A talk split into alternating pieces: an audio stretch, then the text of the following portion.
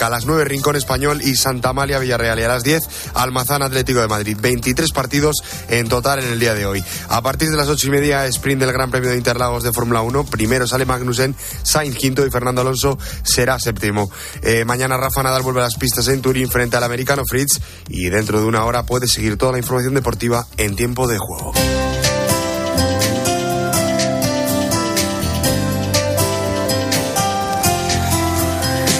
Y hoy en el espejo hablamos de una de las iglesias más eh, bellas de Madrid. ¿Qué tal? Buenas tardes, Álvaro Real. Buenas tardes, Iván. Bueno, como estamos en la Semana de la Almudena, digo, pues voy a poner a, Iván en un aprieto. ¿Cuál es para ti la iglesia más bonita de Madrid? Mm, yo creo que San Antonio de la Florida, con esos frescos fantásticos de Goya. Por ejemplo, buena, buena elección, ¿no? ¿eh? Porque hay, tantos templos de gran belleza y espectacularidad. Por ejemplo, la Catedral de la Mudena, la Colegiata San Isidro, San Francisco el Grande, San Jerónimo. Las ermitas, como bien decías, es una buena mm. elección. San Antonio de la Florida, San Isidro, el Oratorio del Caballero de Gracia, el Buen Suceso, la Iglesia de las Calatravas, el Monasterio de la Encarnación. Me gustan mucho las Carboneras, San Antonio de los Alemanes, que también es bellísima, pero voy a contarte la historia porque quiero centrarme en una, para mí, muy especial. Se llama así, Cachito de Cielo.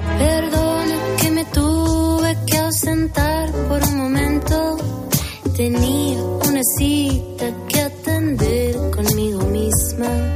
Había olvidado cómo ver en un espejo, en mi rostro, en mis ojos, lo que habita en mi universo. Bueno, realmente es una capilla. La capilla de las misioneras del Santísimo Sacramento y María Inmaculada, un lugar para perderse. Todo el mundo en Madrid la conoce como Cachito de Cielo. Imaginen la belleza e inmensidad de este lugar. Se creó con dos intenciones, ayudar a los más necesitados y adorar al Santísimo las 24 horas del día. Las dos cosas se siguen haciendo. La culpable, Emilia Riquelme y Zayas. Quería construir un lugar donde realizar esta labor, pero Canalejas había prohibido construir nuevos edificios en Madrid. No cejó en su empeño y le pidió a los dueños de un palacio que le dejaran las caballerizas. Allí haría su obra y allí sigue estando este lugar. Es de estilo neogótico, con la bóveda sujesta por pilastras, falsas vidrieras.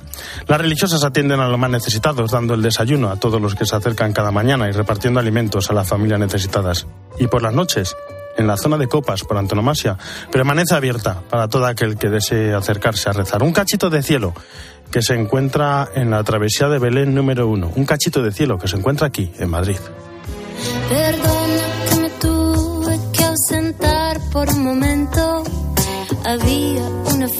Secándose dentro de casa. Jesús, aquí están, ¿cómo estás? Muy buenas tardes. ¿Qué tal, Álvaro? ¿Cómo Yo estás? sé que eres tú más de San Antonio de los Alemanes. Claro, porque además pilla cerca de San Ildefonso. bueno, pues es una iglesia que además tiene esas pinturas y está Es también... maravillosa, es maravillosa. Es que hay tantas y tan bonitas, pero bueno, hablemos del Evangelio de mañana. Pues domingo 33 del tiempo ordinario, donde o algunos ponderan la belleza del templo y el Señor dice, llegará un día en que no quedará piedra sobre piedra y habrá de lo que puede venir. Con lo cual, ¿qué quiere decir? Yo soy iglesia para qué? Para ser piedra viva, no para ser una fachada. Entonces, como no tengo que ser una fachada, tengo que estar a las duras y a las maduras. Mi testimonio tiene que ser, ante las dificultades, fuerza y en los buenos momentos, seguir adelante. Eso es un poco ser iglesia, lo que el Señor pide cuando dice, habrá problemas, dificultades, estruendos, oleaje. Todo eso es advertir, decir, tienes que ser iglesia y estar en la nave, en las duras y en las maduras. Así seremos piedras vivas. Aquí estaremos. Aquí Muchas estaremos. gracias, Jesús Luis. Hasta mañana. Adiós.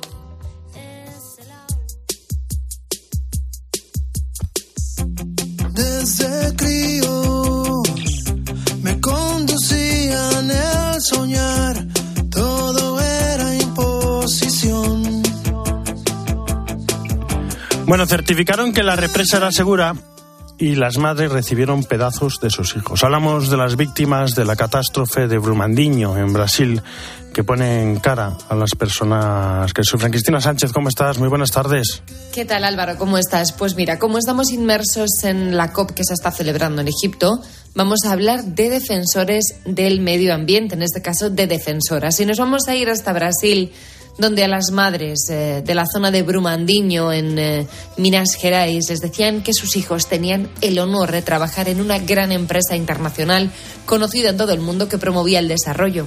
Pero el 25 de enero de 2019, la represa que contenía aguas residuales de una mina se derrumbó y arrasó la empresa, arrasó el comedor y las familias de 272 personas que fueron víctimas solo recibieron pedazos y hasta hoy cuatro personas siguen desaparecidas.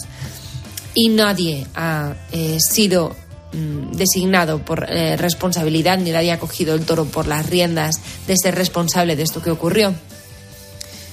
Eh, así que la plataforma por empresas responsables eh, busca promover ahora mismo en España una ley que regule derechos humanos y ambientales, aunque de momento el anteproyecto está guardado en un cajón. Esta ley lo que haría sería obligar a las empresas españolas a tomar medidas para prevenir violaciones de derechos humanos y daños al medio ambiente en toda su cadena de valor. También cuando las empresas con las que hacen negocios que trabajan en otros países tengan algo que ver en esto. Por ejemplo, Mafre tenía una relación contractual con Vale, la empresa implicada en lo que pasó en Brasil. Por cierto, sí decir que aunque nuestra ley está guardada en un cajón, nuestro anteproyecto, en Bélgica se acaba de, asignar en el nuevo Código Penal el ecocidio como un delito. Bueno, pues Cristina, pero, pero ¿qué son estos tipo de, este tipo de leyes? Pues mira, esta aprobación de leyes de diligencia debida pretenden llamar la atención de todos los actores europeos sobre su responsabilidad. Los que, las aseguradoras, los compradores, los inversores, los accionistas, los bancos, y si se producen daños, que asuman su responsabilidad y se haga justicia. Y ojo, no buscan indemnizaciones, sino si hay muertes por su responsabilidad, que sean juzgados como tal para que seamos conscientes de lo que suponen estos delitos o estas situaciones con los defensores del medio ambiente en países de América Latina. Se ha presentado en España el documental La ilusión de la abundancia, que acaba de ser proyectado en el Parlamento Europeo y presenta la lucha de tres mujeres eh, de Brasil, Honduras y Perú. Nuestra tierra tiene, dice el oro. Por eso lo que la empresa minera nos quiere quitar nuestras tierras, nos quiere sacar de nuestro lugar y botarnos no sé a dónde.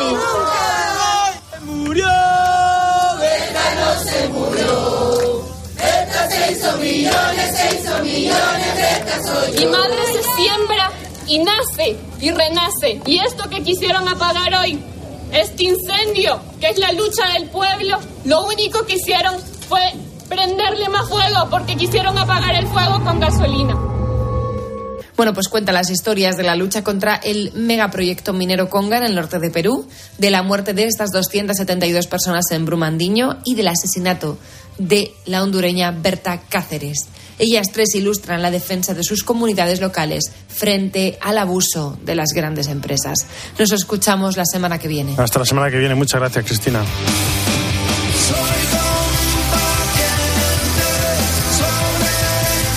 Las 2 y 12 no menos en Canarias, nos vamos a Roma. Eva Fernández, ¿cómo estás? Buenas tardes. Muy buenas tardes, Álvaro. Bueno, las audiencias de hoy tengo curiosidad por una de ellas. Ya te lo puedes imaginar que te voy a preguntar por ello. La audiencia de los participantes de la Asamblea Plenaria del Dicasterio para la Comunicación. Cuéntanos, ¿habló el Papa de periodismo? Pues por supuesto que habló de periodismo y además ha dado una eh, definición preciosa de- del trabajo al que nos dedicamos. A El ver. Papa ha explicado que la comunicación es el oficio de los vínculos, ¿no? Mira qué bonito, ya simplemente esto, ¿no? Dentro de esos vínculos, a través de esos vínculos, la voz de Dios resuena y se hace escuchar. Eh, yo me voy a quedar con ello, ¿eh? porque es importante no romper nunca estos vínculos. ¿no? El Papa eh, se ha encontrado, como decías, con todos los que se encargan de la comunicación en el Vaticano, empleados, responsables y también consultores. Eh, son especialistas de todo el mundo. Entre ellos estaba el obispo de Getafe, don Ginés García Beltrán, y el vicesecretario para Asuntos Económicos de la Conferencia Episcopal, Fernando Jiménez Barrio Canal. Han participado en una asamblea plenaria durante estos días eh, que llevaba el título Sínodo y Comunicación, un camino por recorrer, ¿no? Y hay tres puntos. eh, en los que el Papa eh, ha centrado su discurso eh, y, mm, y la verdad es que nos viene muy bien a todos, como siempre. Venga, que apunto. Venga, vete apuntando, que me entra la tos ya de la emoción. Eh, eh, se debe mm, orientar la comunicación de las personas, explicaba el Papa de esta forma, ¿no? Que las personas se sientan menos solas, dar voz a quien no la tiene y educarse en el esfuerzo de comunicar. Eh, explicaba el Papa que si la comunicación no disminuye el sentimiento de soledad al que tanto se sienten condenados, pues entonces solo es un entretenimiento, pero no es el oficio de los vínculos, ¿no? Y toda verdadera comunicación está hecha sobre escucha concreta, sobre encuentros, eh, piensa en rostros, piensa en historias, ¿no? Y, mm, eh, es, es, una, es un discurso lleno de titulares, la verdad, ¿no? Decía el Papa que la comunicación nunca es uniformidad, sino la capacidad de mantener unidas realidades muy diferentes, ¿no? Y, y explicaba el Papa que a veces se mira a la Iglesia desde fuera eh, con cierto desconcierto porque, porque ven, se ve desde fuera que dentro hay tensiones, ¿no? Que hay personas que piensan de forma diversa, ¿no? Y, y, el Papa explicaba, explicaba que quienes mm, conocen el modo de actuar del Espíritu Santo saben bien uh -huh. que a él le encanta hacer comunión de la diversidad y crear armonía de la confusión, ¿no? Bueno, por lo que eh, veo, un discurso sí. de eso que hay que leer íntegro, ¿no? Sin duda, sin duda. Nos, nos lo tendremos que aprender, Álvaro. Pues... Y mira, y, una, un, y simplemente el Papa también ha estado con la Unión Mundial de Educadores y les ha pedido que estén atentos a las colonizaciones ideológicas porque destruyen la personalidad suprimen la libertad y adoctrinan a los jóvenes. Pues muchísimas gracias, Eva. Un abrazo, Álvaro. Y ya en España, Manos Unidas ilumina cada año la vida de millones de personas en los países del sur a través de los más de 500 proyectos de desarrollo que apoyan 51 países. Esta tarde nos piden que encendamos una vela, que creemos un halo de luz virtual que ilumine el mundo, ¿no? Para que todos juntos acabar con estas partes ensombrecidas causadas por el hambre, las desigualdades, las injusticias. Pilar Siedel es la presidenta de Manos Unidas. Pilar, ¿cómo está? Muy buenas tardes. Hola, buenas tardes, pero no soy la presidenta. soy del Departamento de Comunicación Ay, solo. Me has, me has, ascendido muy rápidamente. bueno, llegan las 24 horas de Manos Unidas. El, el, lema de este año se enciende tu compromiso a las 8 de la tarde. Comienza, comienza todo con la Eucaristía, ¿no? Se puede seguir, además, por el canal de YouTube. ¿Qué tenéis preparado para estas pues 24 mira, horas? Como tú bien dices, hoy a las 8 de la tarde comienza la décima edición, una edición muy especial que empezamos con esa misa retransmitida en directo desde la Iglesia Conventual de San Francisco en Santiago de Compostela para España y para todo el mundo que se puede seguir desde nuestro canal de YouTube. Eh, nada más entrar verán, verán el acceso. Eh, queremos unir también, eh, hemos querido unir con esta Eucaristía también las 24 horas a la Jornada Mundial de los Pobres que celebramos mañana, porque creemos que están muy unidas las dos las dos iniciativas. ¿no? Nosotros uh -huh. trabajamos por y para ellos y la décima edición de las de las 24 horas lo quiere visibilizar de una manera más importante. Porque es que claro, que son 10 años ya los que lleváis con esta iniciativa. Además, se ve que cada vez son más rostros conocidos los que se van uniendo, pero para los que, para así decirlo, no, no somos famosos, ¿cómo, ¿cómo nos podemos unir? Para los que no sois famosos, pero sois igual de importantes que los famosos, podéis entrar en la página web manosunidas.org barra 24 horas y subir vuestra foto con una vela encendida. Cualquier foto vale, cualquier vela vale, un paisaje, un grupo, una persona sola, un selfie que está tan de moda.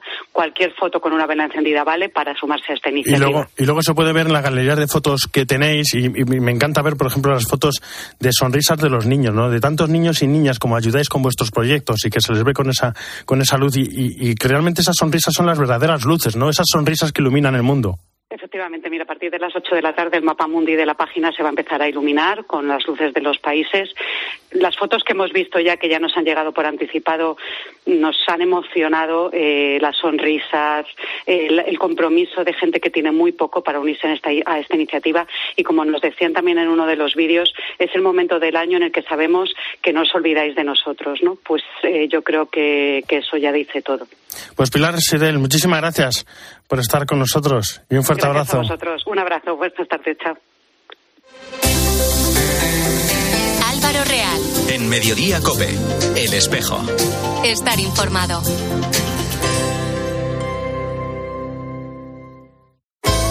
Proponemos la fe, transmitimos un legado. La fe católica y el legado cristiano son la respuesta al fenómeno de la corrección política y a la cultura de la cancelación actual. No te pierdas el 24 Congreso de Católicos y Vida Pública los días 18, 19 y 20 de noviembre que se celebrará en Madrid. Para apuntarse o recibir más información, visítanos en la web congreso.cu.es. Te esperamos. Ella era de este mundo, donde las cosas más bellas tienen el peor destino. Basada en hechos reales. Culpable de la muerte de la que se le acusa. ¿Todavía la quieres? Gerard Depardieu. Antes tenía un futuro, pero ahora tengo un destino. Tierra de pasiones. Estamos a tiempo de salvar la nueva Francia. El domingo por la noche. ¿Qué hay que hacer para olvidar? En 13. Vuelve Encuentro Madrid, un espacio para el encuentro y el diálogo, un lugar donde la experiencia cristiana se puede ver y tocar. Este año con el lema Vivir apasionadamente la realidad y una edición completamente presencial, con testimonios, mesas redondas, exposiciones y espectáculos. Te esperamos del 11 al 13 de noviembre en el espacio Pablo VI, en el Paseo de Juan 23.3 en Madrid. Consulta el programa en www.encuentromadrid.com. Álvaro Real. En Mediodía Cope, El Espejo. Estar informado.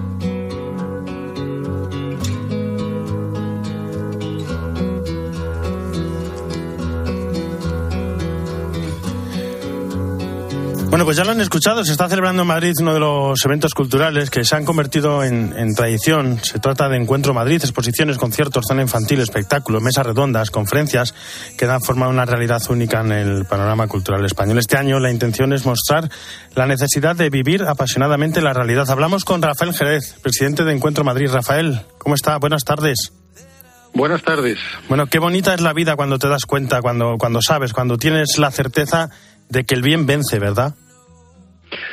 Pues yo creo que sí, que eso es un poco lo que ha guiado la elección del lema de este año, que puede parecer un poco ingenuo o, o, o provocador, pero que en el fondo yo creo que refleja la, la intuición verdadera de todo cristiano, ¿no? que, es, que la realidad hay que vivirla hasta el final, ¿no?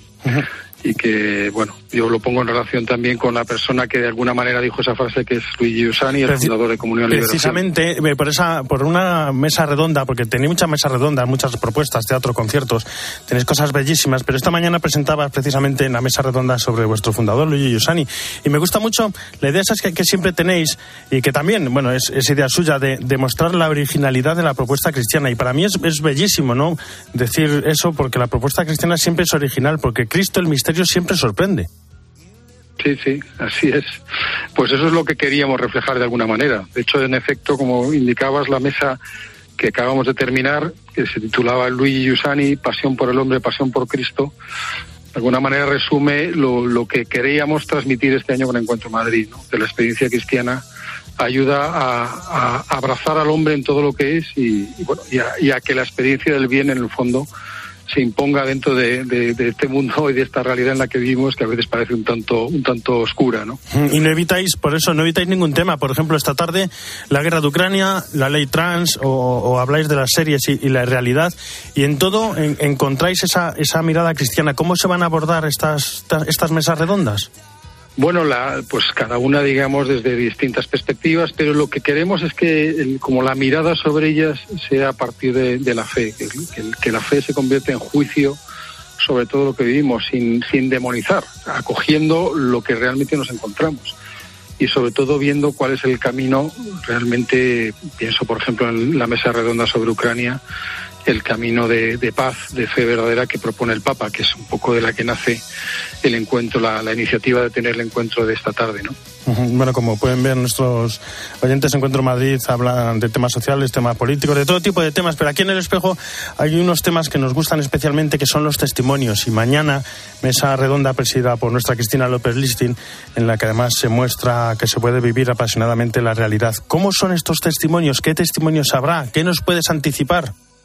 Pues mira, yo creo que son testimonios que reflejan como esta vitalidad de, del cristianismo, ¿no? Y como esta forma diferente que, la fe da para, para vivir las circunstancias. Dentro de las circunstancias, porque ese es el subrayado fundamental. La, la, experiencia cristiana no está fuera de lo que vivimos, sino dentro de lo que vivimos. Y yo creo que cada uno de los testimonios que tendremos mañana en el acto de clausura por la tarde a las cuatro y media refleja desde la experiencia de una persona que se convierte justamente porque se encuentra con personas atractivas, o la, la, experiencia de un hombre que tiene que afrontar la enfermedad después de una vida profesional exitosa, o, o un, padre de familia que, que, es venezolano y que ha vivido por todos todo la, lo que se está viviendo en un país como Venezuela, reflejan como este camino de la fe que se abre paso en, en, en la vida cotidiana de todos nosotros, ¿no? Bueno, y para terminar, la última pregunta, el ocio. Los cristianos también nos lo pasamos bien, teatros, conciertos, muchas propuestas, las que también hay en Encuentro Madrid, incluso para las familias, no muy familiar.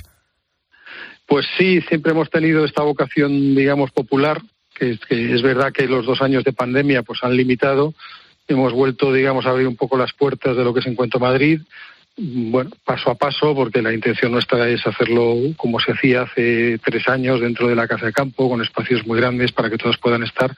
Y en efecto para disfrutar, para disfrutar sobre todo de la belleza de lo que es el hecho cristiano, ¿no? que es lo que también reflejan pues estas eh, propuestas de ocio, ¿no? de, de música, de teatro, como el que tenemos esta noche, o de las exposiciones que reflejan pues la vida en torno a lo que es el- el- el- bueno pues comunión y liberación en todas sus dimensiones. Puede ir cualquiera, ¿no? No hace falta pertenecer a Comunidad de Liberación. Puede ir cualquiera, absolutamente. De hecho, la idea es siempre hacer una cosa absolutamente abierta, donde todo no hace falta apuntarse, porque justamente lo que siempre hemos querido subrayar es como este espacio abierto a todos, ¿no? Pues nada, Rafael Jerez, que vaya todo muy bien en, en lo que queda gracias. y que, y que siga siendo referente como, como lo está siendo siempre en, en el mes de noviembre Encuentro Madrid. Muchísimas gracias y un fuerte abrazo. Adiós a vosotros, gracias a vosotros.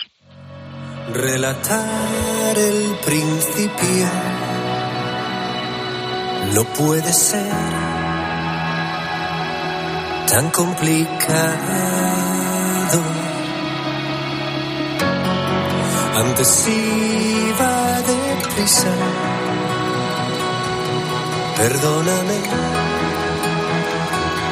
si voy despacio. Arrancad los motores, que no silencio, descorcharemos las mejores bebidas que Bueno, y vamos a empezar ya a hablar de una jornada muy importante, la jornada de mañana, porque mañana es la jornada por los pobres. María Alcudia, ¿cómo estás? Muy buenas tardes. ¿Qué tal Álvaro? Muy buenas tardes.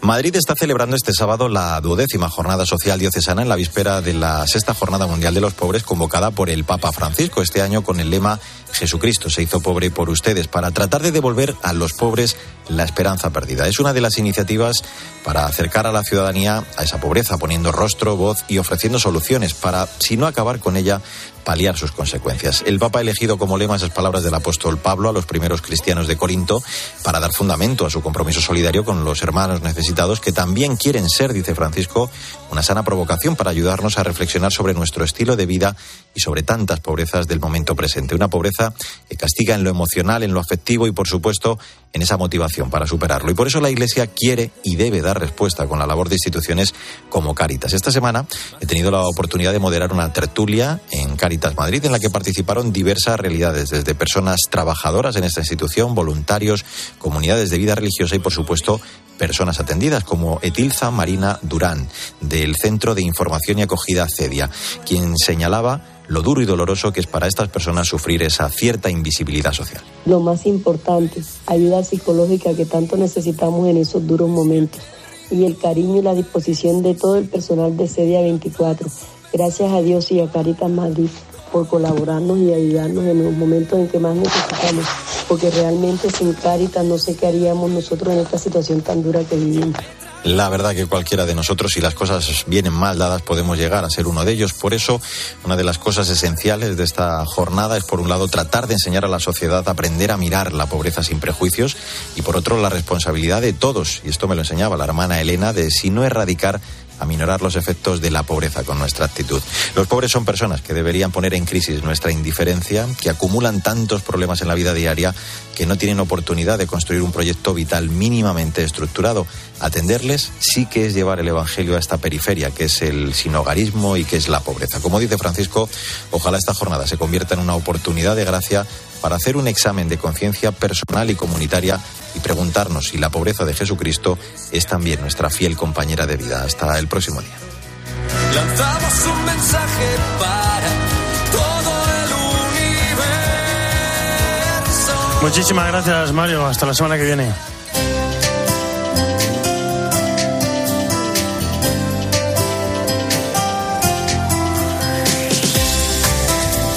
En la producción Jesús Luis Sacristán, en el control técnico Cinta Molina y en control central José María Uruguela. Ya saben que el espejo no termina, sino que gira y ahora nuestro reflejo se abre hacia Mediodía Cope con toda la información nacional e internacional que nos trae, como siempre, Iván Alonso. Iván, buenas tardes de nuevo. ¿Con qué vamos hoy? ¿Qué tal? Buenas tardes de nuevo, Álvaro. Pues habrá que hablar, habrá que contar la última hora sobre esa supresión de, del delito de sedición que anunciaba ayer el gobierno, ya lo sabes. Pero también hay que hablar de lluvias, de trombas de agua, Álvaro, de tormentas, Madre sobre todo en el este del país, que han dejado imágenes que ahora vamos a escuchar. Riadas de agua y atrapados en coches, por ejemplo, por esas fuertes tormentas.